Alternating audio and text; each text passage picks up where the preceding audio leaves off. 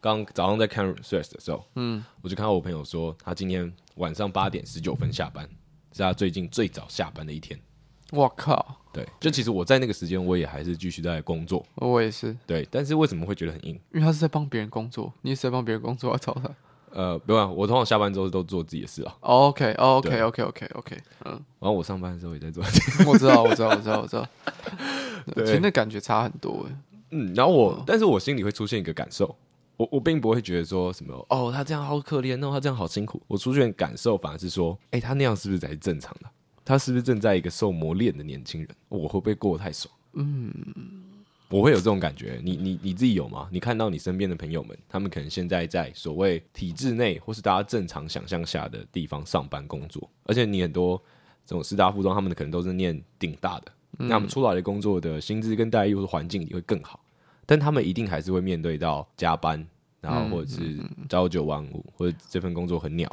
这些事情，你有你有你有你有看过他们抱怨这些吗？我必须先讲一个前提，因为我我我很好的朋友都比我小一届啊，因为他们全部都重考哦，对啊，所以我他们还没还没还没面对到还没进社会，嗯嗯，对啊，但他们慢慢有在实习，可我觉得实习的那个过程你很难拿来当参考啦。对啦，很难。就我这样看他们实习的时候，其实没有什么太大的压力，嗯，就基本上一直在打传说啊，然后 然后对，就是体就是体验一些。公司文化，嗯嗯嗯，可我觉得那真的要到进了职场之后，那个环境才完全不一样。其实我觉得不一定会说比较好还是比较坏，我很难给出一个我的想法，因为那离我太远。但实习的时候，我可以蛮可以保证说，那应该是完全不一样的东西。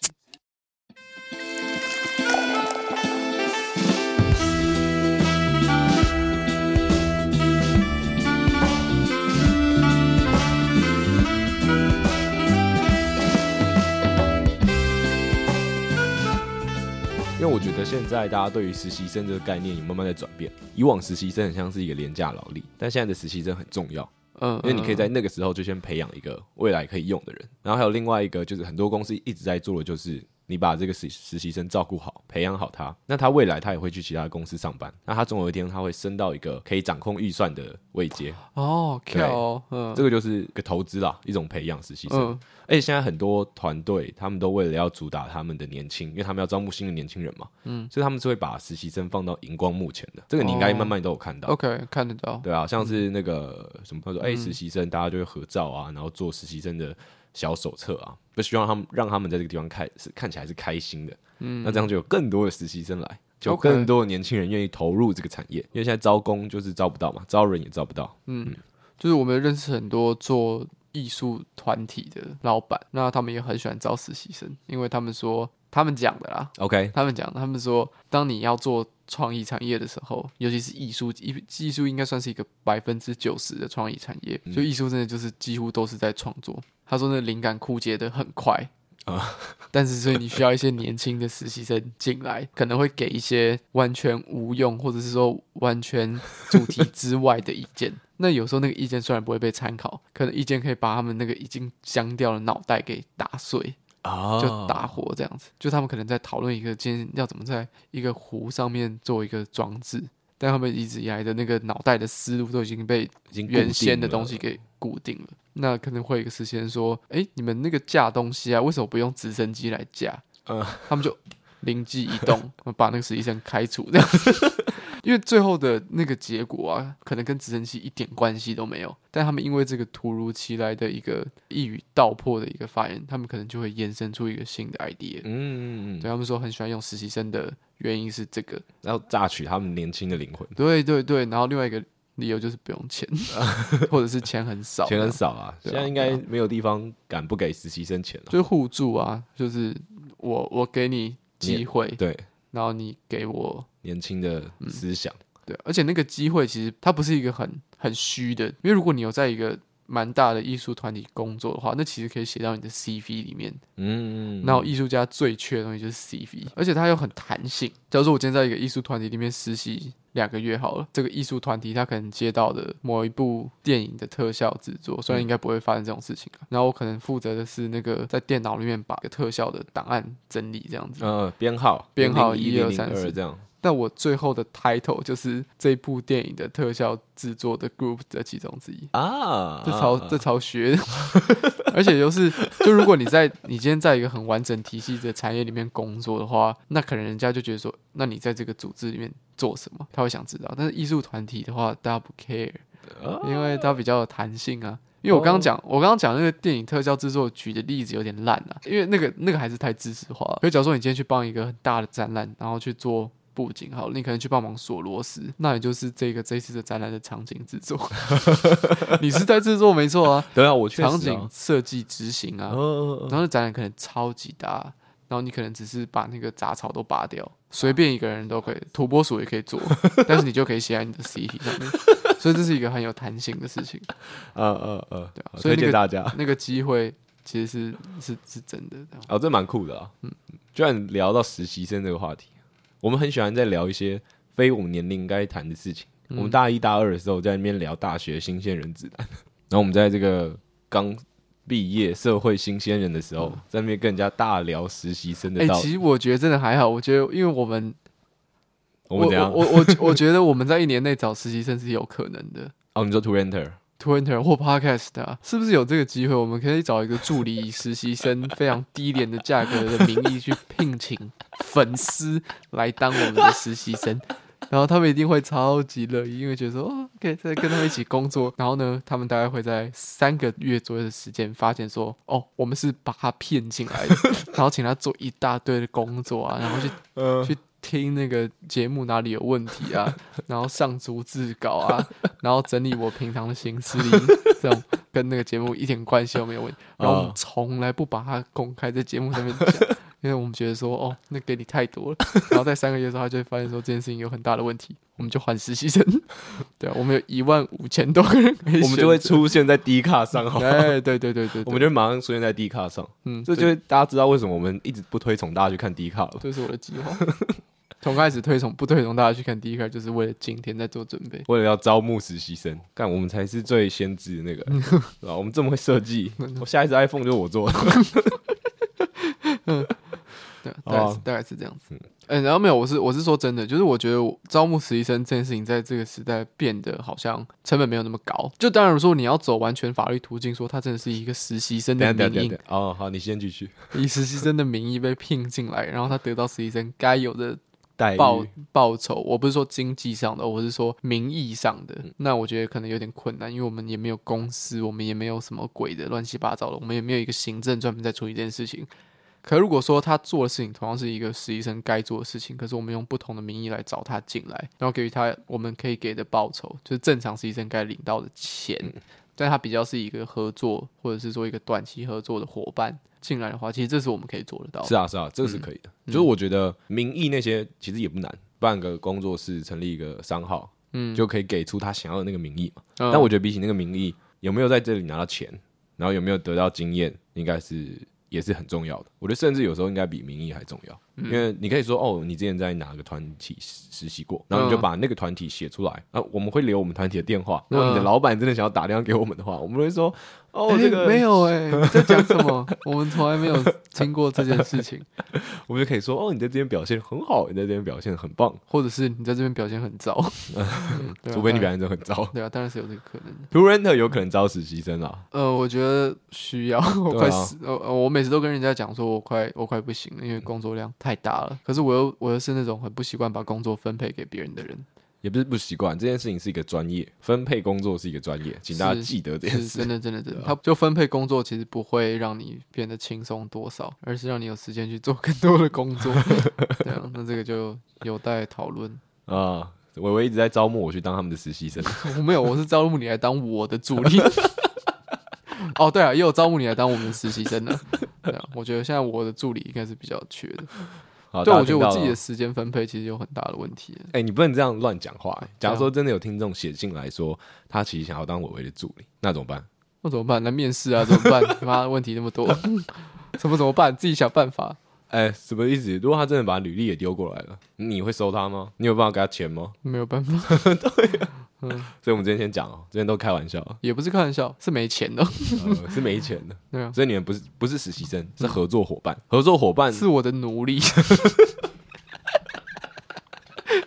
我的奴仆。讲到合作伙伴，我就想到我，大家如果有兴趣想要做我的奴仆的话，可以寄你的履历过来。啊，讲到合作伙伴，我就想到我维之前跟我讲过，他说：“哎、没有钱的话没关系，你可以跟他说，我们一起来搞点酷。” 教你怎么在没有钱的情况下去请到愿意跟你一起帮你做事的人 哦，你就要说我们一起来搞一个很屌的，我们一起来搞个屌的，对对对，干看你要不要来，看你要不要加入这样，对对，然后就找那种初出茅庐的，对，干直接做一个很屌的。你可能会觉得说，哦，我找一个初出茅庐的人，呃，他可能能力不符不够，那就多找几个，反正不用钱，你不会因为多找几个成本变高，你只要一直去跟人家讲说，我们来搞一点酷的。而且我们已经有很多酷的人在这里了，只缺你这个更酷、最最酷的那样子。哇，嗯，哎、欸，你自己是这样的过来人，为什么我们会把这件事情拿来当玩笑呢？之前以前就是会有人对我说：“哎、欸，我们一起来搞点酷的。”嗯嗯嗯，然后我也就会去跟他们一起搞些酷的。对啊，你自己身为过来人，你对这件事情有什么建议吗？呃、欸，其实我我觉得，如果你有时间的话，就答应一起做一个酷的，因为我觉得，我觉得敢跟你说我们来搞一点酷的的那个人。基本上都是可以搞出一些酷的东西啊。嗯，哎、欸，我不知道，我不知道为什么，但其实就是这样子。我同意这句话。就如果说有一些人说，哎、欸，我们来搞一点酷的，就他是要帮一个搞保险公司拍一个那个行销，就是一一一季的那个结案报告的话，嗯、那就很不酷。但是不、欸、不一定啊，我觉得这是听起来超酷的。好，反正不忘忘记前面那件事情。所以就是，当你做了很多酷的东西之后，虽然你没有拿到钱，可是那个经验跟那个作品都是存在的。那个人只要有一点良知道德的话，他应该会把你的名字挂在那个作品上面。就是他可能会挂你是做什么的，你是做什么，甚至有可能说。他为了还你一个人情，他会把你挂在一个很棒、很漂亮的名字。对，通常是会这样子做的。我也告知各位听听众，不管你现在正在上班，你还在念书，请以后都要这样子做。哎、欸，对啊，对啊，我觉得这是一件很重要的事情，这真的很重要的。就是你把你能给一个人的东西拆分成很多块，那如果说你钱没有办法给他太多的话，你其他块一定要给好，给满。你的名声至少要给满吧？对啊，你的机会啊，尊重啊，呃，对对对，尊重。你不要说你没有办法给人家钱，然后一个东西你可能要改个八次、九次、十次、二十次，然后最后把它排在特别感。感谢上面，这、哦、这这就很糟糕，这真的很糟糕。嗯嗯，哎、欸，我觉得刚刚讲到那个啊，很多东西没有办法给嘛，所以能给的一定要给满。我觉得尊重一定可以给满。对对对对对，对，如果你这个人真的值得尊重，或者他真的很无偿的来帮你、嗯，我觉得尊重真的要给满。你的态度最好是给我好一点。对啊。所以所以其实到现在我，我我觉得我没有遇到说什么太糟的，一起来搞一个酷的经验，就基本上都蛮好，都蛮酷的。对，就真的都蛮酷的啦。对啊，然后也累积了一些作品，那些。搞的酷的东西都是我后来可以拿来当作品集的东西。就是我觉得为什么我刚刚认同说你讲出“哎、欸，我们来搞点酷的”这句话，通常东西都能蛮酷的。因为我觉得讲这句话，它其实因为没有钱的人才能做出最酷的 东西，有很多面向。第一个就是他先敢承认这件事情，他至少敢讲出来说我这个东西是屌的。哦，对对，就算他是在画后兰，但是很多人连后兰都不敢，不太敢画。我觉得你要一个艺术家。就我我这艺术家是广义的艺术家，包含创作者、创作者、做电影、做音乐、啊，对对对对对，全部都是艺术家。他们其实是一群很有自尊心，然后自就自尊心非常高的人。当他们要承认说这个东西很酷的时候，应该是真的很酷的。因为就算不跟别人比，他这个酷东西要跟自己其他的作品比，那他觉得这个作品是相对来说标准上来说是酷的，嗯、他才敢承认说他要来搞一个酷的东西。我自己是一个不太敢去做这件事的人。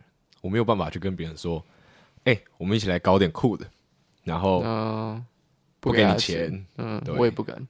我我一直对这件事情有一点抓不到那个平衡，因为我觉得当我真的很想要做一件事，好，举个例来说，像我们每年春节过年，我们都会办活动，那我一直很想要把这件事情好好记录下来。那像今年我跟我维讨论说，哎、欸，我想到一个比较适合的记录方式，然后或者说，哎、欸，我想了一些活动。但他可能就是需要各路好友的帮忙，我会有点不太敢去开这个口。如果我没有钱的话，但是我就觉得，其实，在跟那些朋友们聊天的时候，我会知道很想要加入，对他们也没有想要这个钱，他们愿意支持我，或他们也觉得这个活动真的很酷，嗯，他们很想要来加入这样。哎，我觉得有一个很重要的判断点就是，如果啊，你要去跟人家讲说我们来搞一个酷的，但你不给他钱的时候。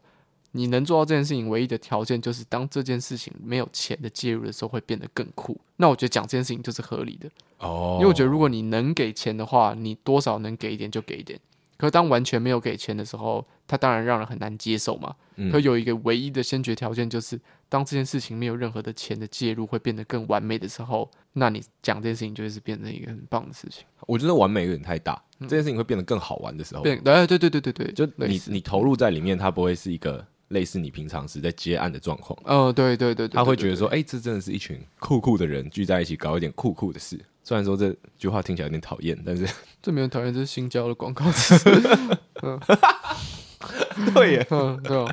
然后，然后我们谈了很多这个实习生工作 硕士。做硕士的东西，啊，就是我们还没接触到，现在现在就是非常有想法的一些事情。没错，没错，我们还没有看到真的，我们都到处听，嗯、然后到处看朋友们的个人感受。对，就是还没体验到，所以就可以给出一些很正向的结论。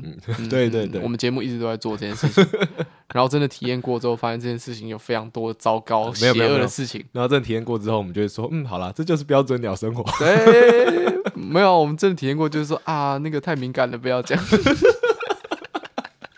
哇，我们是避重就轻的专业节目，欸，聪明聪明，而且我们要很诚实、很诚恳的讲话，要表现出这个态度，嗯、所以我们真的要必须在还没接触过之前，对，然后去讲，这样才是最诚实的态度，给大家希望。对对，对，哎、欸，我希望一零四赶快来赞助，所有的求职机构，嗯、或者你们想招募实习生，嗯。来跟我们业配，对啊，你就随便花言两语、巧语两句，反正我们一定会相信。他们说：“哎，我们最近听到一个很棒的机会，这样 就全部都都被送到柬埔寨。”干这样真的不行，真的不行。没有开玩笑，对这玩笑开的有点过火了。好了，前一阵子跟个朋友在聊天，嗯，他说他看到一篇论文，他说这个论文说现在这个时代出生的人，嗯，他可以活到一百四十岁，科学统计大概率，嗯，OK，以这个健康呃跟科技还有医学的进步。嗯，他可以活到一百四十岁。然后我听到就觉得，哦，这个很有趣。嗯，他给了你一个人生的长度，一个一个很明确的很明确的长度。那你好像就可以用这个很明确的长度去规划工作。我觉得我可以稍微解释一下。OK，因为大家可能会觉得说，哦，我本来对我人生的长度就有一个大致的想象啊，就可能在八十几岁、一百多岁。可你听到那个的时候，你多少会掺杂一些说，哎，可能这不是我现在这个这个人的数据。嗯，它是其他人的数据。现在活到七十八十岁的人是现在的这个平均年龄的统合的基准嘛？我是靠现在的人来去统计的。那你虽然知道这件事情，但是你不知道你自己应该可以活到什么时候。所以当他很明确的告诉你是说，在这个时代出生人可以活到多长的时候，你就可以跟自己有一个很强力的连接。你就可以带回到自己身上，对，产生出说啊，这个是属于你自己的那个能力指标。我觉得有一个终点线，如果人生有一个终点线，嗯、就是你知道你自己什么时候会死，好像会出现蛮多问题的。那我们先以比较健康的方式来想，嗯、比较正向的，比较也不是比较正向，比较守秩序的。OK，比较守秩序的方向来讲。因为我刚刚突然想到一部电影，好像是上帝突然让全世界人类知道他们自己什么时候会死，然后就有一些人说，哎、他二十年后才会死。他说真的假的？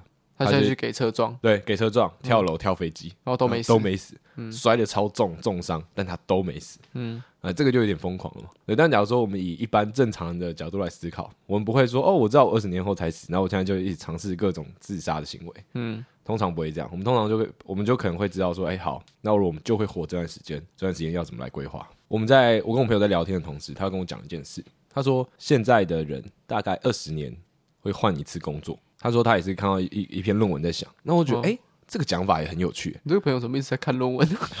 因为他还做媒体。OK OK，我我很喜欢这个讲法，就二十年会换一次工作。嗯，因为我觉得对我自己现在来说，我没有办法想象说我要做一份工作做真的真的很长的时间。我可能在这之中，我会一直希望可以去切换跑道。我觉得二十年都有点太长了。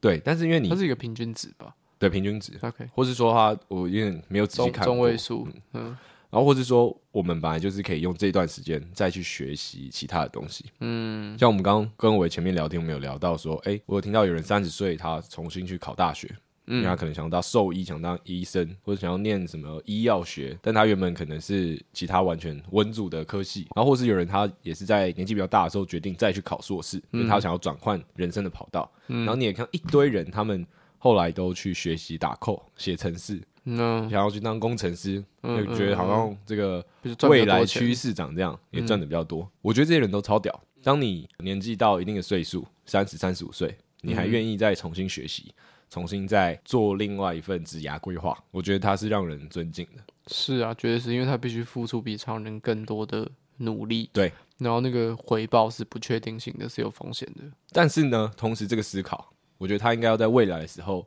消失，他应该要让这件事情变得非常普通哦、嗯，因为我觉得这样子，嗯。可以达到一个人类会过得很开心的状态。现在的职涯转换的成本太高了。对，现在职涯转换成本很高，因为、嗯、好，我愿意去学，但是不一定有人要我。嗯，而且你学的时候就已经开始在花成本了。对，嗯嗯嗯嗯。但是我觉得这件事情，它如果到未来它变越来越正常，然后或是大家越来越接受说，好，我原本是艺术家，那后来就觉得，哎、欸，念念艺术，念念，哎、欸，跑生物艺术是是叫生物艺术，对，生物艺术，生物艺术。我觉得这很有趣，所以他后来就当兽医。这个转换的过程成本很高，然后也好像很难被大家接受。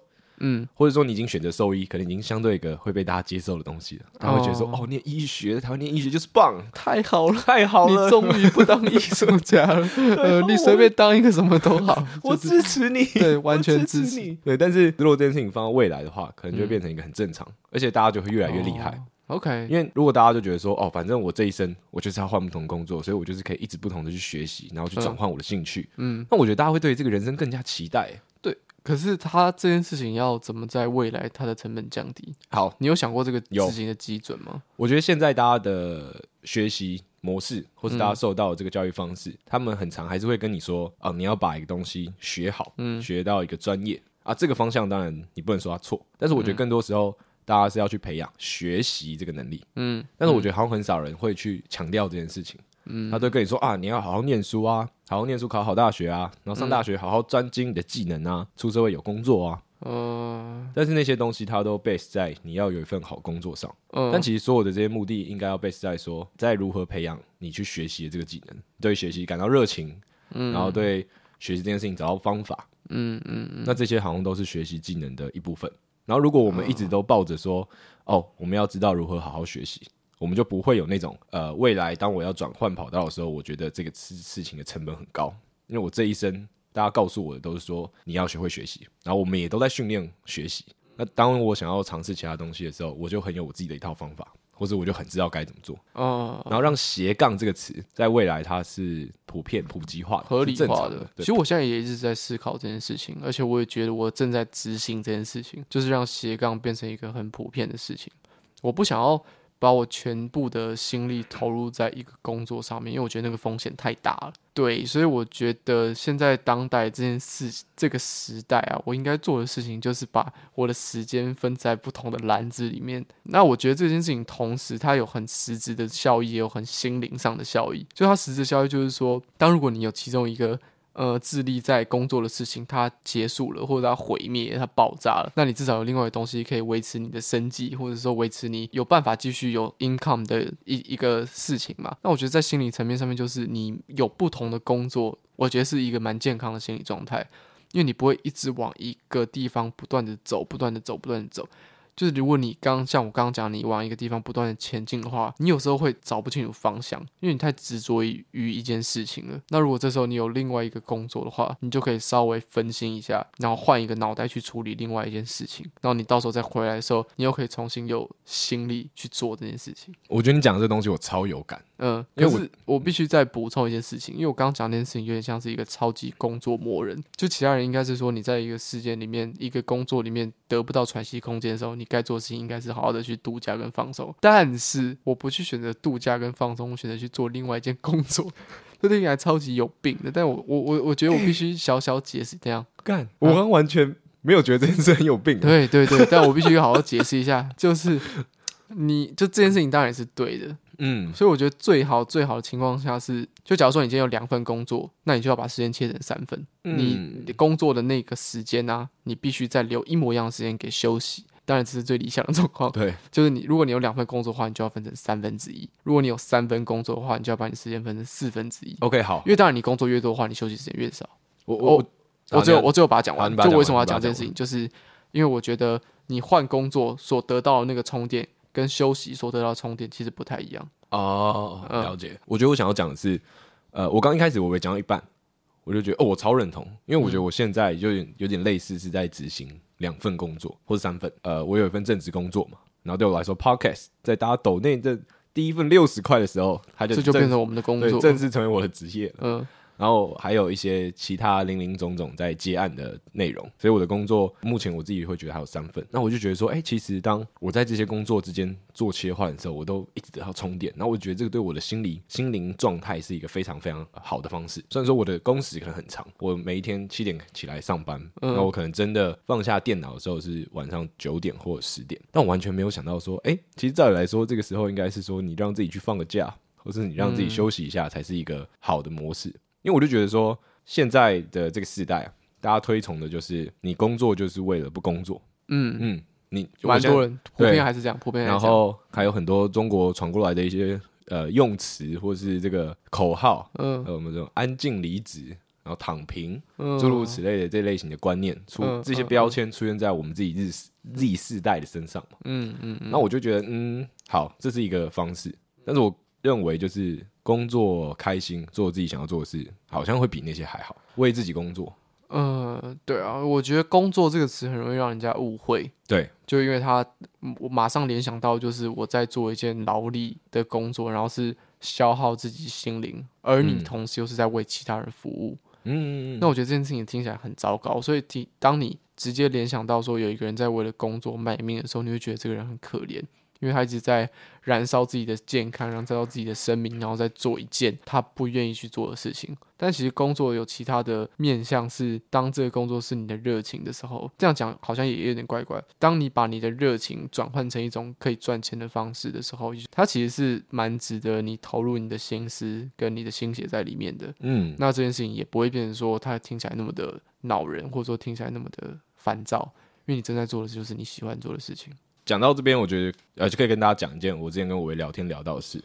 我们那个时候就讲到说，哎、欸，自由工作者，自由工作者这个词听起来还蛮赞的，或者说刚听起来说，哎、欸，我现在的工作我做三份啊，然后这个心态上的转换啊，我觉得对心灵的状况蛮好的。嗯，但其实它相对来说，它带给你很大的压力跟很长的工时。对啊，对啊，我现在就在面对这件事情。以现阶段来说，所以这是它的超明显的缺点。嗯，假如说我今天选择一份不错的工作，然后它可以给我一定的薪水。然后我有很明确的下班时间，你可以拿你下班时间去露营啊，去培养你的其他兴趣啊。嗯嗯。然后这个也是一直以来大部分人都在做的事，而且很多人靠这样子的模式，他过了超好的生活。对啊。他有很稳定的工作，他可能也没有想要自己创业，但他一直在他的这个领域在当别人员工的时候，他也是赚了很多的钱。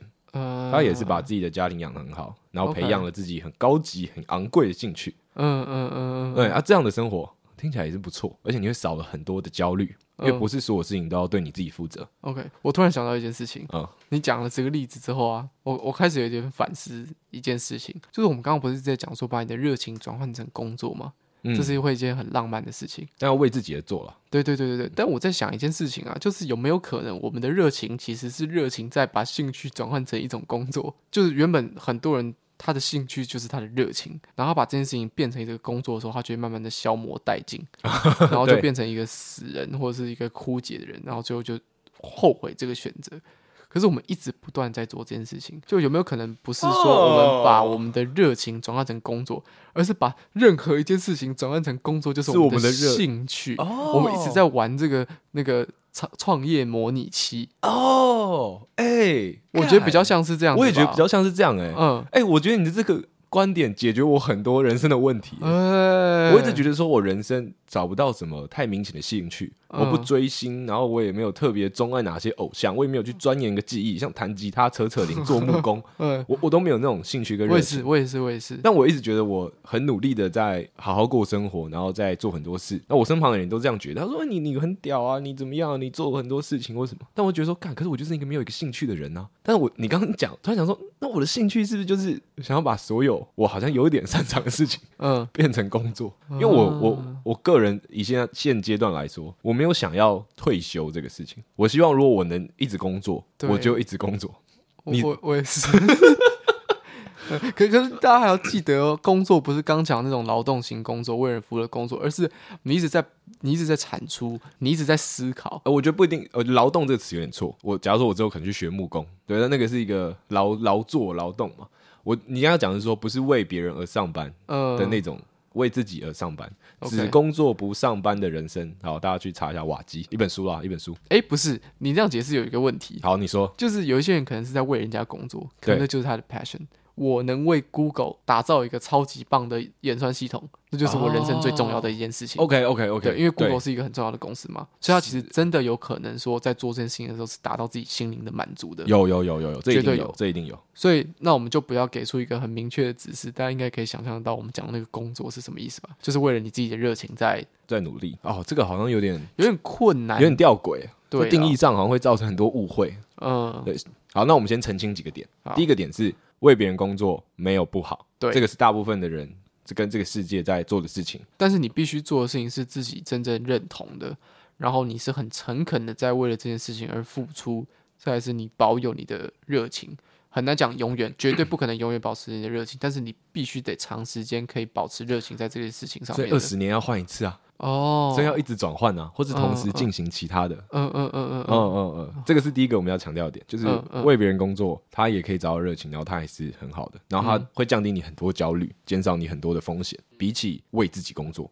啊，当然，嗯，绝对是。那为自己工作的优势应该不用讲，大家都蛮清楚的。嗯然后它的缺点就是，它会让你非常焦虑，它会让你很担心未来，会让你看不到说 maybe 你五年后在哪里。然后那些东西绝对是会侵蚀你的热情的。哦，对，举例来说，我现在就一直疯狂的对未来焦虑，嗯，我无法清楚知道我五年后会到哪里，然后我没有其他的模板跟样本可以参考。那我身边大部分的朋友们，他们都在可能比较大、系统完整的公司里面工作跟上班，嗯，但他们出来，他们至少可以拿到那个公司的名称，那个 title，OK。而我在可能 maybe 奥美实习过。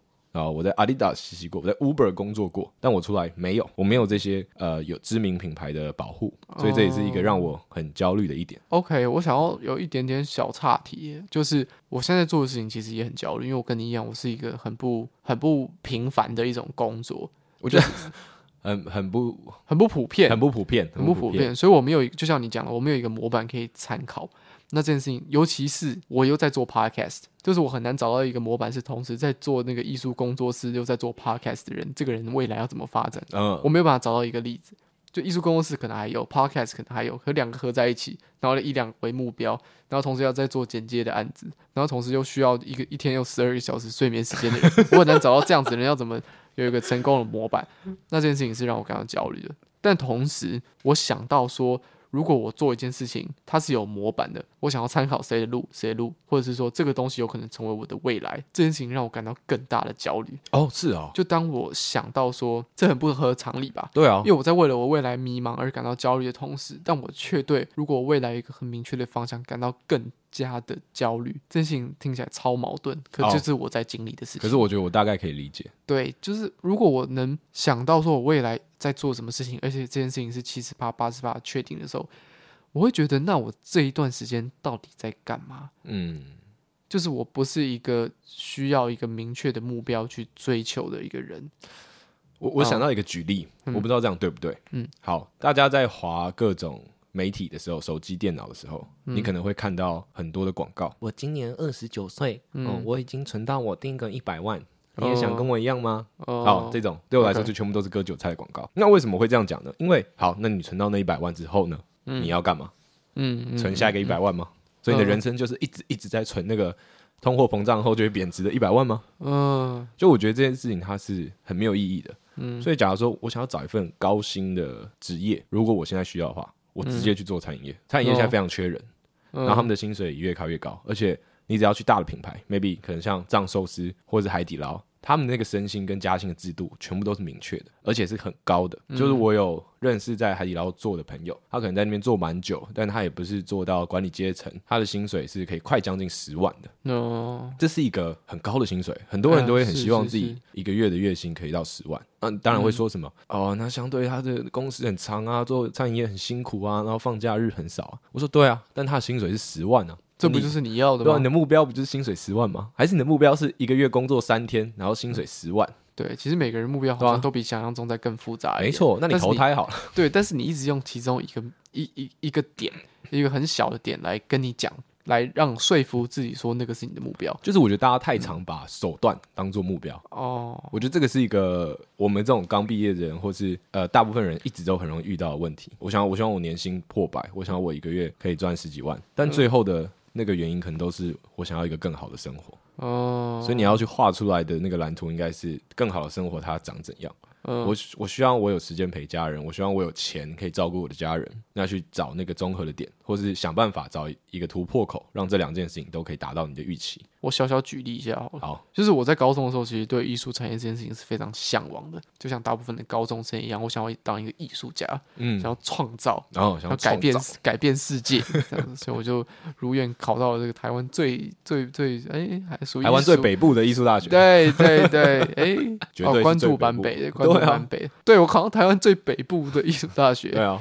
那我就开始展开我这个整个职涯的规划，我想当一个很厉害的艺术家这样。但在开学大概两个礼拜以后，我就发现这事情不是这样子。我觉得 好快，我觉得当艺术家的人都太虚无缥缈了。哦，那是我那时候的感想。我就当艺术家，然后在那边。飘来飘去，然后为了自己的创作，然后坚持，然后不为五斗米折腰。我觉得这件事情太虚伪了，因为你同时还是在为五斗米折腰。你必须去讨好你的画廊，你必须去讨好你的藏家，你必须去讨好那些美术馆的行政人员等等的，或者是评审，或者是老师。不为五斗米折腰都是假的。所以我那时候就改变心意，我说我一定要当一个商人，我要靠艺术赚钱，我要赚很多很多的钱。我人生的目标就是赚钱，因为我觉得只有钱才是真的。一直在 Ken West 的家里附近走动，对对对对，让他看到我，然后找我去帮他的那个衣服的一个纽扣做设计，这样我一年就可以赚一点二亿美金。没错，这就是我那时候在想的事情。可是到现在毕业了，我有更多的时间可以好好静下来思考，说我到底要的是什么。因为你以前在学校的时候，你太容易受人家影响了。你的同学跟你说：“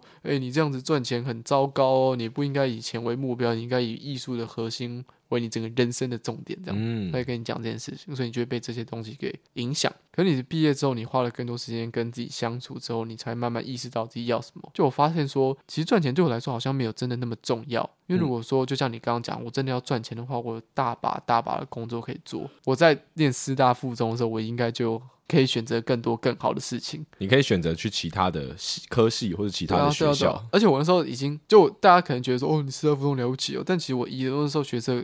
考的成绩，我其实是可以上一些绝对百分之百更赚钱的行业，所以我就对，好了好了，对，我会赚心灵富足的钱。嗯，所以我就后来发现说，我的目标绝对不只是赚钱，而我的目标也不会是从想要好好的做艺术创作转成是我要赚钱，而是说我在我这个整个人生目标里面，我往不同的方向去看而已。其实这些东西都是存在的。我想要好好的做自己的艺术创作，在同时感到热情的时候，又可以付，就是又可以赚到一个可以让我好好生活的钱。我觉得我们在努力赚钱的目的，都是为了要可以自由的做选择。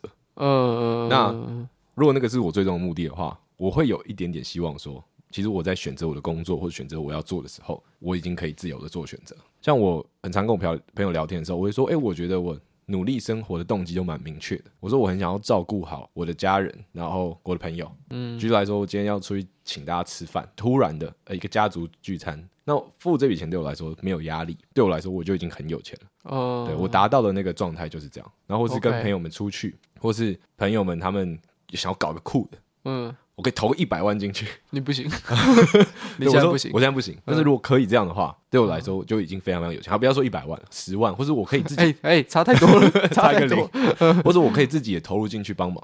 嗯，我觉得那个就是我要的，就是不只是钱啦，还有我个人的技术、个人的经验，这是我努力的那个动力来源。就你有没有在办法在当下很自由的去选择你要的东西？不管是你选择花钱，你选择花时间，对，嗯，对。我觉得那个是，那应该就是钱的目的吧？你赚想要赚到大把大把钱，不就是想要为了这些事情吗？嗯，我觉得啦，好像对我来说，是对我来说，对我来说，嗯嗯，当然还有其他层面啦，但我们就不以那种超级奢靡的生活，或是要改变世界的生活为目的，那个不是我的目的。嗯嗯，但 Elon Musk 对他来说是。让他 PayPal 卖掉之后，他的那些钱已经够他过十个辈子，但他最后投入了 SpaceX 跟 Tesla，为什么？因为他觉得这个做 Elon Musk 有病，他真的有病，因为他觉得做这些事情对人类好，而同时他的脑袋绝对有问题。可以想象啊，因为正常人拿到了你卖掉 PayPal 那个几亿美金之后，通常就不会再工作。对 对对，反正我们今天。就是我们前面讲到的是人的这个年龄嘛，那你知道这个年龄之后，你就开始规划你的人生。嗯，我们前几天是在。用这样的方式讨论今天要聊天的主题，所以我就去查了一些 How to Plan Your Life 或者是 How to Design Your Life 的 YouTube 影片啊，我发现超级超级干多诶，全世界人都在讨论说你应该用什么方法计划或者说去设计的人生，而让你得到说你想要的金钱或者说想要的健康或者说想要的心理状况。我边看的同时，我就觉得说，其实他们讲的这些东西都很有道理，但这绝对不会是我拿出来节目谈的东西，因为那个是别人的东西。东西别人经历过所产出的东西，那我自己产出的东西是什么呢？就是我在看那个东西的时候，我一直在思考一件事情，就是人生的目标到底是不是重要的？我到底需不需要挂一个高高的旗子，上面写着我的目标，然后朝那个前进？因为我一直以来，你刚讲那个状况，好像就是有点我刚讲说把手段。变成目标。如果你要把那个旗子挂起来的话，嗯嗯嗯，就有点奇怪。除非你挂的旗子超大，你挂的旗子是我希望世界和平。嗯，可能那个太那个太奢，或者我希望，嗯，那个太虚。呃，我希望过好的生活，就这种很大的，但它同时也很小。就你不能挂太具体的东西，我觉得。对，所以我就在思考，说我从小到大，我到底有没有设过一个很明确的目标？我发现我从来没有。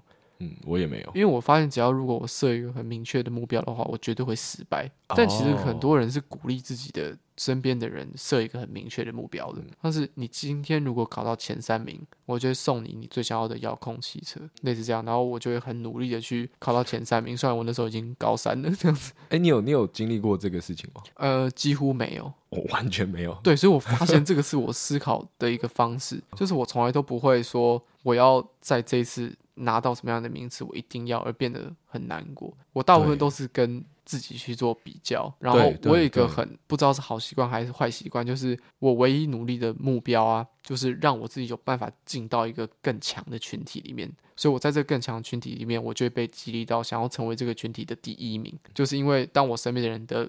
平均标准都还不错的时候，我就会想要慢慢的把自己的能力提升。嗯，那你在这个过程中，你就会慢慢爬，慢慢爬。让你爬到这个地方的时候，你会会想要往下一个群体去做。哦，是一个很有企图心的感受。所以那个时候，我我必须要讲，就是我考北医大唯一的原因，就是因为大家说北医大是全台湾最好的学校。你在高中时期？对，我在高中时期，我听人家讲北医大是最好的艺术大学。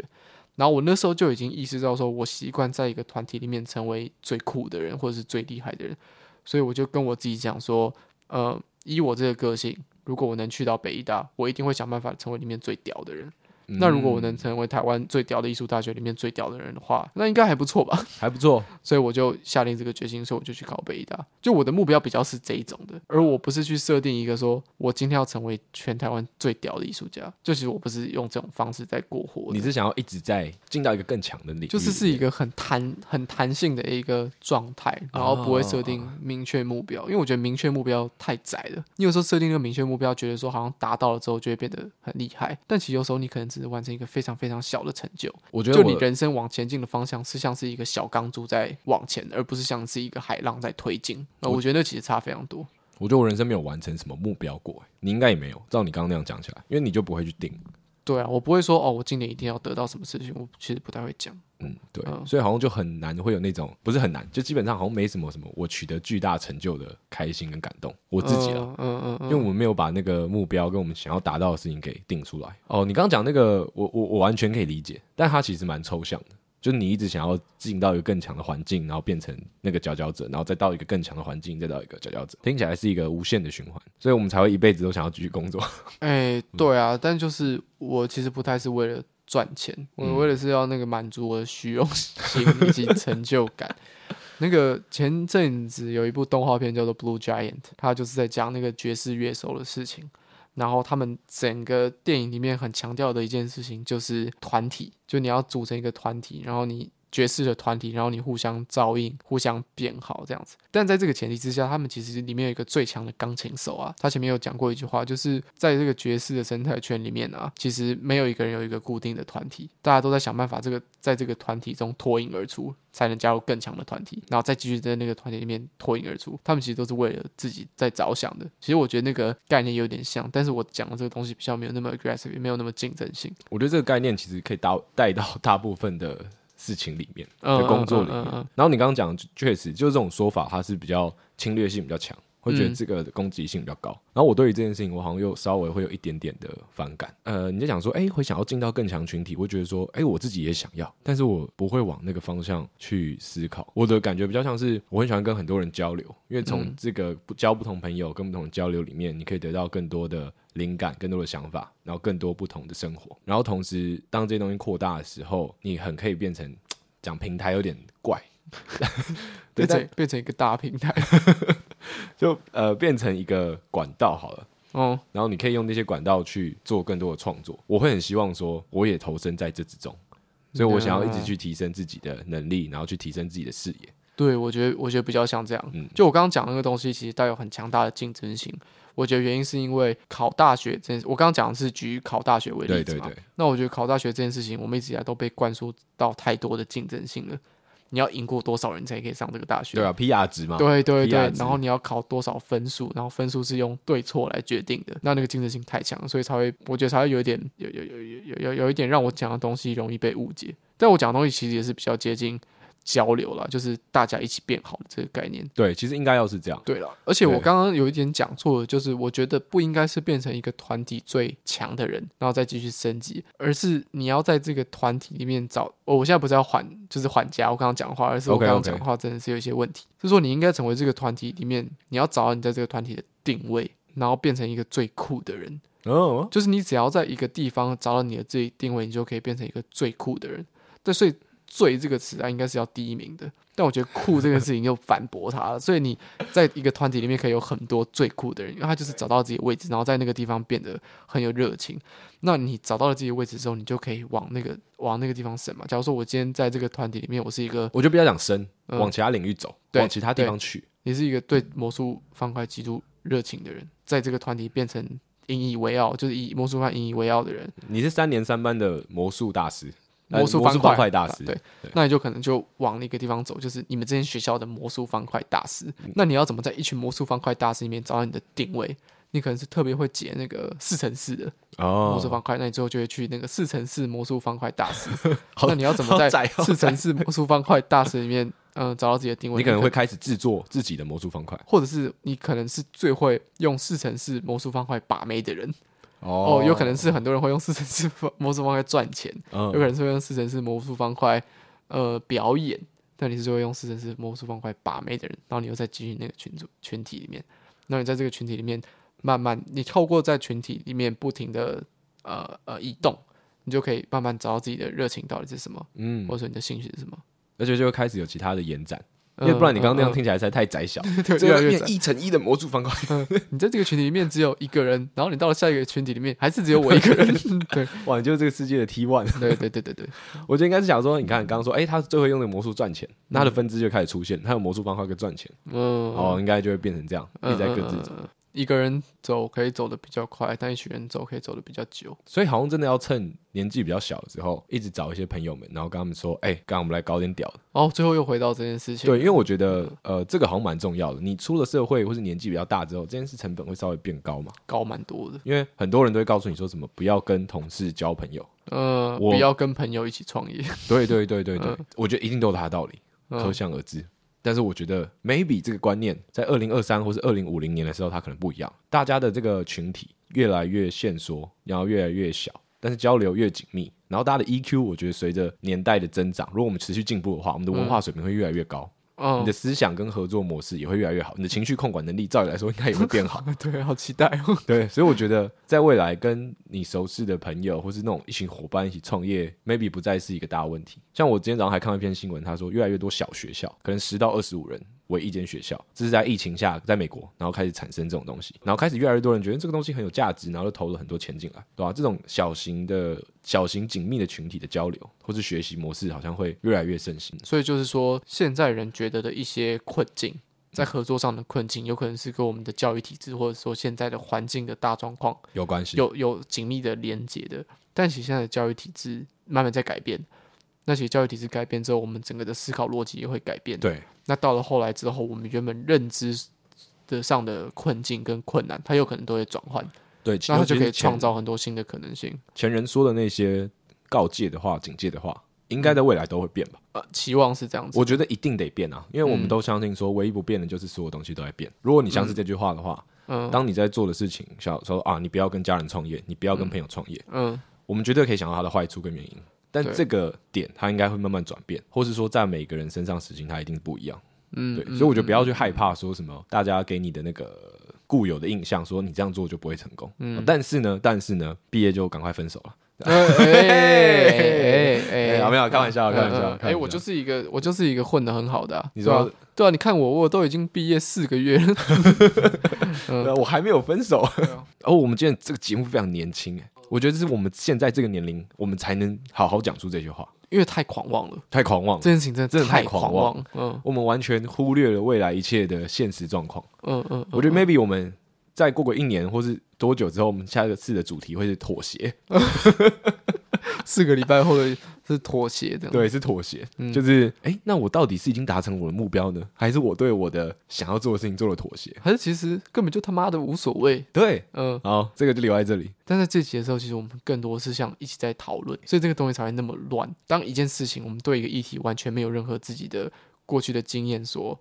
所成长出的看法或者成长出的解答之后，我们就必须透过这个节目去讨论。所以这集大家聆听的方法，应该是你在边听的过程，你慢慢去产出一些自己的拿你的手机，然后把觉得不认同的地方全部打下来。对对对，真的真的，或者说，感生活就不是长这样啊，对啊，过太爽，好不好？对对对对对，嗯，然后把它寄给我，然后留下五星好评。哎，谢谢大家，这样子，嗯。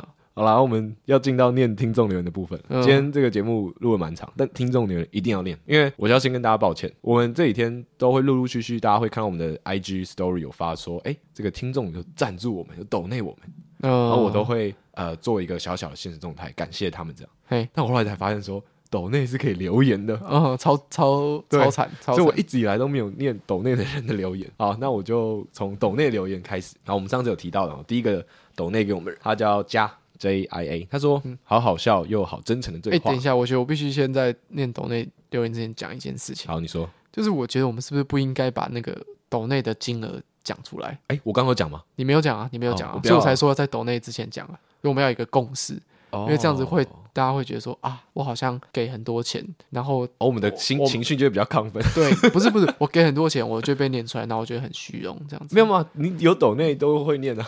对对对，但就是不要把钱念出来，就是我们不在乎钱的大小，你只要给我们钱就好。对，我想讲的事情就是这个。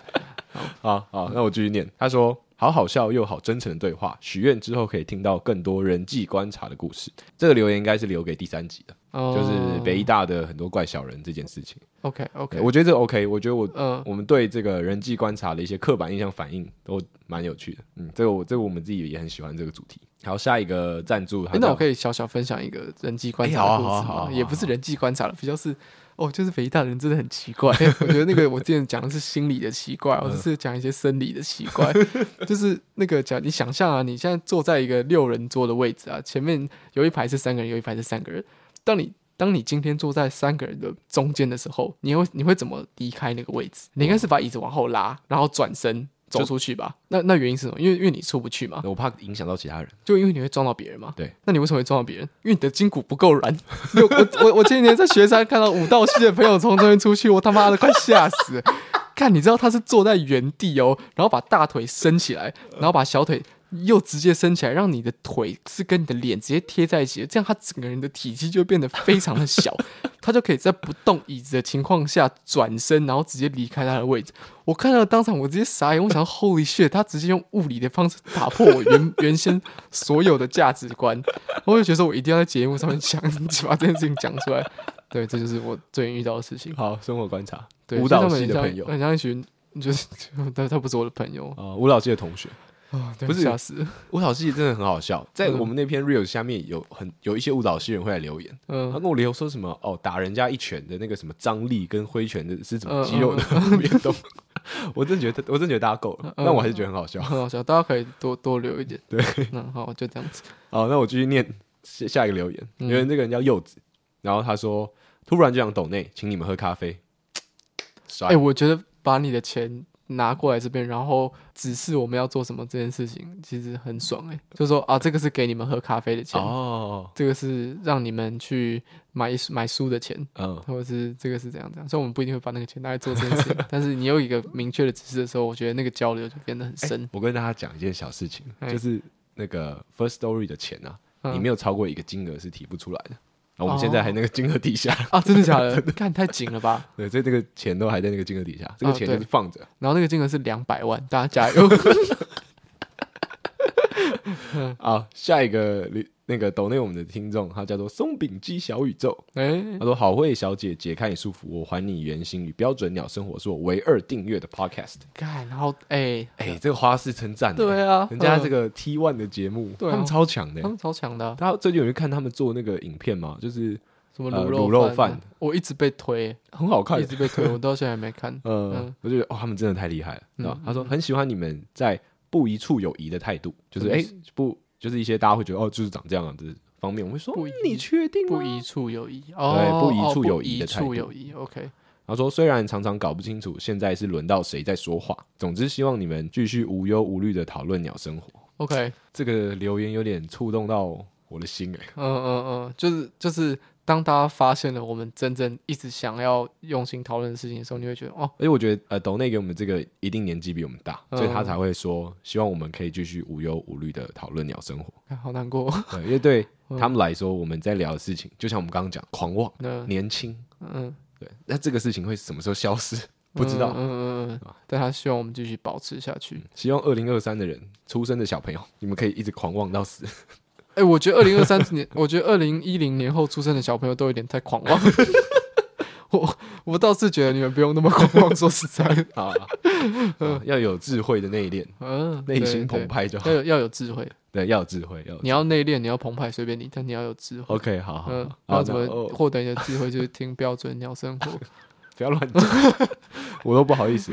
嗯，好，另最后一个抖内的听众，嗯，他叫二十五，他说希望斗内可以让严侃和伟伟拿去吃好吃的东西，或买好吃的东西给猫跟乌龟。那这就是我刚刚在讲的那个事情。嗯嗯，超感动，超感动，但是我们领不领不出来，现在还拎不出来。我的乌龟还没有办法吃东西，他已经饿了两个礼拜，就为了等这一餐。嗯，好，斗内的念完了，感谢大家斗内我们，真的是感谢，因为我觉得那个是一个很对我来说是一个很大的支持啊，因为。像我自己在斗内给别人的时候，我觉得这个门槛是高的。我觉得这个心理门槛是高，就算只有七十块，为何我要在线上不叮的七十块？那就很麻烦呢。对，就是稍微好像有一点不是那么容易，它是门槛高的一件事情。所以当你们支持我们，都要愿意抖内我们，我觉得那是一个很肯定的。对对对对，真的是一个非常肯定我们的事情。其实跟钱没有太大的关系了，而是你愿意去做这个行为。嗯嗯嗯，真的感谢你们，感谢。好，那我们再来念那个 First Story 的留言。OK，好，这个留言的人他叫他说：“嗨嗨，之前被你们追踪的 OK 名音，OK 霸名音，看到你们追踪真的超爽的，开心很久。这是快乐 Tips 的一种吗？哈哈哈。原本 Reels 看到，今天听完全部的集数之后，没有东西听了，期待每次的更新。这个是 OK 名音的主理人吗？对。”哎，讲主理人超帅，算是一个明星账号。嗯，然后因为我那时候就看他们追踪我们，我说哎，这是第一个追踪我们的 明星账号，我觉得酷，我们有缘分。OK，然后我就也 follow back 这样。嗯嗯嗯，感谢你的支持，我们会努力好好更新。Yes，对，好，下一个人他叫 Of O 大写 O，然后 V E。他说很喜欢，而且佩服你们讨论和思考问题的方式。在听了你们的 podcast 后，也让我一直以来的困扰许多问题得以获得解答，并能使用更好的角度来面对生活周遭会遇到大小事。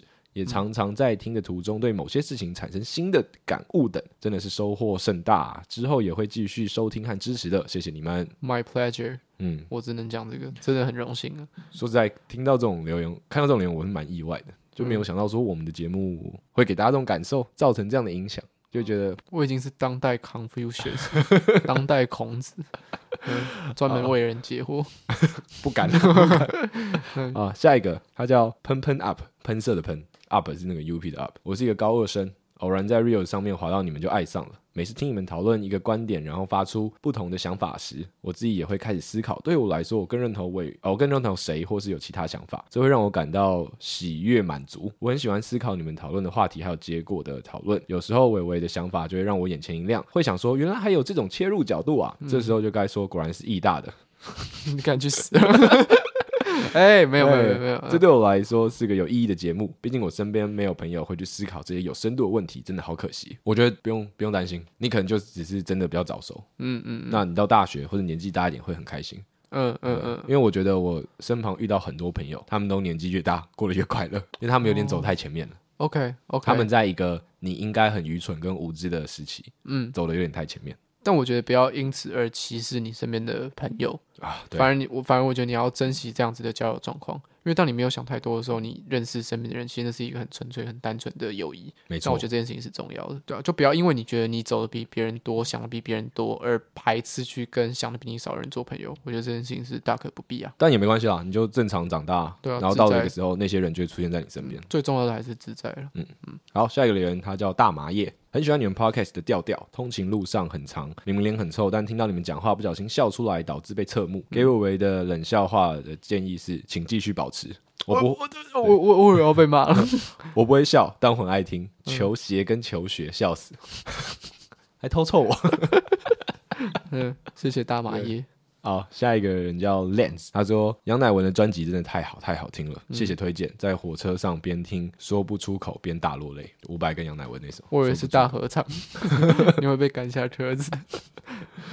好，下一个留言是 Oparks 第一个留言，他说无限支持，经历了一些事，发现对生活保持着热情其实很困难，但却很重要。听了你们的节目之后，找到了一些对于生活难以具体化的共鸣。两位主持人分享想法和观点，有些甚至是自己不曾想过的，或是有些是太习以为常而被我忘却在日常生活当中的。每听一集节目，就会有一种可以帮自己的生活做总结或是复习的感觉。总之，好像透过听你们节目，找到了一点对生活怀有热情的方向，会继续支持的。爽，这很爽，就是对吧？可以造成这样的影响，嗯，太开心了。对啊，OK，好，下一个留言是昨天的明天就是今天，五星好评，没错，五星，他给五星好评，嗯，好，刚也是给五星好评。某天搭 Uber 听到你们的 Podcast，这个我超意外的，不好意思问司机是哪个频道，但对你的声音印象非常深刻，尤其是你们的笑声会被感染。某天在 Instagram 意外找到你们，变成每周必听，当自己呃疗愈自己的方式。今天有提到的，谢谢你们拯救了我的世界。呃，有点不太懂，最后刮胡的这句话是什么意思？今天有提到的，嗯、谢谢你们拯救了我的世界。嗯，可能是在别的地方的留言吧。OK，好，我觉得这件事情超屌哎、欸。嗯，我们居然在被 Uber 司机播哎、欸，然后哎，他播在车上，Uber 司机不要把广播播出来。对，我们讲的内容蛮蛮私密的、欸，我觉得我我觉得就 Podcast, 蛮害羞的，Podcast 一直以来都是一个蛮隐秘的一个。一个一个媒体了，而且我们俩在做的事情是有点在消费我们自己。对啊，所以司机不管是不是我们节目，不要把它播出来，很尴尬、啊。虽然这样帮我们广告，但是好了，还是播出来了，很酷哎、欸！这个这个这个的故事很酷。嗯，好，下一个留言。EP 三就是吸引我来听的原因，嗯、标题实在太强，我给满分，内容也是赞赞，直接成为近期会准时收听的。很久没有找到会一直想听下去的 Podcast 了，谢谢。EP 三是我们的启蒙点，嗯，好，那一集是我的导师。下一个留言是人物头很可爱，就追踪了。然后他留言说：“咦，下一个，嗯，好，这个，哎、欸，我有点忘记有没有念过了。他说声音好听。”伟伟真的讲话超搞笑，嗯，谢谢。好，留言念完了，没有，我觉得我刚回那个谢谢有点讨厌，因为我在我在我在帮我自己的脖子按摩，但是我是真心的感谢你，觉得我讲话很好笑，对啊，我会很开心啊，各位，嗯嗯，你们要多称赞一点。我觉得我已经被称赞到有点晕船了，有点想要去报名那个 open mic。我是讲认真的，有点飘飘然。对啊，我觉得 OK 啊，应该去现场就是搓一下我自己的锐气，这样。嗯，然后在前几天跟大家讲说，哎，那个粉丝们，我要去报名 Open Mic 喽，大家赶快过来听一下，觉得我讲话小好好笑的。要买内场哦，不是不是，来的人我一个人发两千块红包，太多了，哪来的钱？对啊，你有那两千块，你不如抖那个，让我们可以把钱领出来。哎，听到了没有啊？陈英凯在跟观众们喊话。没有没有没有没有没有没有没有，好。这礼拜的这个节目到这边，快乐 Tips。那我以为你要说的已经结束了。没有没有没有，还是要给一下快乐 Tips。我相信大家前阵子有看到就是那个席兰的影片，在臭骂台湾的媒体。嗯、然后我觉得这个东西我不做讨论，但我觉得这件事情的结果导致我们年轻人或者很多人对于去看新闻或是阅读媒体受到了很大的阻力。我们会对这件事情很无力，我们会不想去看媒体去看新闻，因为我们觉得那些都是烂东西。所以我觉得其实在这个时代。我们可以做的就是透过不同的管道去选择，嗯，主动的去选择你要阅读的媒体。然后我今天想要推的东西，它是一个电子报。哎，我觉得很多听众可能不知道什么是电子报。嗯，电子报就是它会寄一封信到你的 email 里面，但它不就不是一般的纯文字的信，它这个电子报它是有排版的。你可以想说，它可能类似一个很简短、很快速的杂志。嗯，那你可以根据你订阅不同的电子报，可能不同主题，经济啊、运动或相关。他可能每周、每天或每个月，他会寄一封信给你，然后就让你可以阅读那些资讯。那我今天想要推荐的电子报，它叫做 Brief AI，它的 Brief 就是那个摘要的 Brief。那为什么要推荐它呢？因为它就是每天早上八点的时候，它都寄一封信给你，然后会跟你更新说今天有哪些比较大的 AI 的新闻，哪是哪些比较新的东西。嗯、我觉得它就会给你一些蛮好的资讯。第一个是它是对症过，第二个是它是很精简的，就是它每篇都会告诉你说，哎、欸，你这篇阅读一分钟，这篇阅读几分钟，然后最后都会放一篇长文，它就会说啊，这篇是比较深度内容，你阅读。十一分钟，那我随便念一个他今天传给我的其中一个主题。他们说 Spotify 正在开发用 prompt 创建播放列表的功能，然后这个就很酷，嗯嗯嗯，对，然后就会写这些新闻给你。然后我觉得它不是给你带来那种很强大的快乐，但其实你每天看，每天看，你每天早上八点的时候你就会收到，你就可以吸收一些新知。对、啊，然后如果你自己也是创作者的话，啊、我觉得这些资这些资讯对你来说是很好的。其实养成一个每天早上起床的时候看一下电子报，更新一下现在流行趋势，我觉得是一件蛮重要的事情。因为我觉得报纸过后之后，其实人很少，或就这件事情已经慢慢的被消失掉了。所以你一天起来之后，你可能是花一些社交软体什么之类，但其实那个那个很不营养。对，但我觉得你可以培养，就算如果你真的必须一早起来马上把手机拿起来划的话。我觉得你看一些有意义的东西，对你一天一整天的心情都会有蛮大的帮助。然后再来，我觉得是现在呃太多东西都是跟 AI 有关的，所以 AI 有可能很容易会变成一个话术。那如果你要保护你自己的话，我觉得你对这个东西有一个稍微些许的了解，你就可以判断外面的东西在谈论 AI 的时候，它到底是有根据的还是只在瞎扯淡。那你就比较容易判断说世界的真伪。而且这个 Brief AI 电子报，大家会觉得说，哎，订阅要不要钱啊？嗯、不用。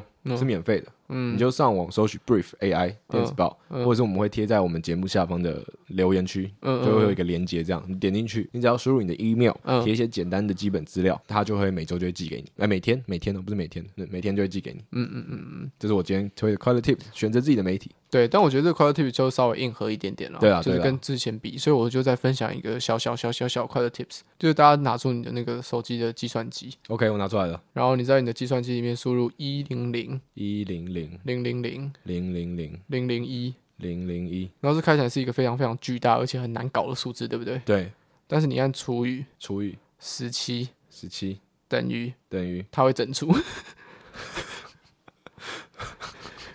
就是这个一百亿，哎、欸，个十百千万十万亿十亿 百亿，这个一百亿零一这个数字其实是可以被十七整除的，不就很疗愈吗？嗯，很不为，很不疗愈吗？它算是整除，但它数字是乱的。对啊，可是它没有，它没有、那没有小数点。对啊，我觉得超疗愈的。OK，好，跟大家分享这件事情，你可以拿去跟你的数学系朋友吹吹嘘一下。嗯，好好，这蛮好，这。不要像一个迷因，对，我就是在一个迷因图上面看到，可是我觉得我觉得很爽啊，还不错啊，蛮好笑的，大概就这样子。嗯，好，那我们这周就到这里，嗯，然后我们期待下一周，嗯，我们大家在空中相见，嗯，在 Apple Podcast 这个巨大的资本主义平台里面相见，还有 Spotify，Spotify 是。OK，嗯，好，下周再见了，拜拜，哎，拜拜。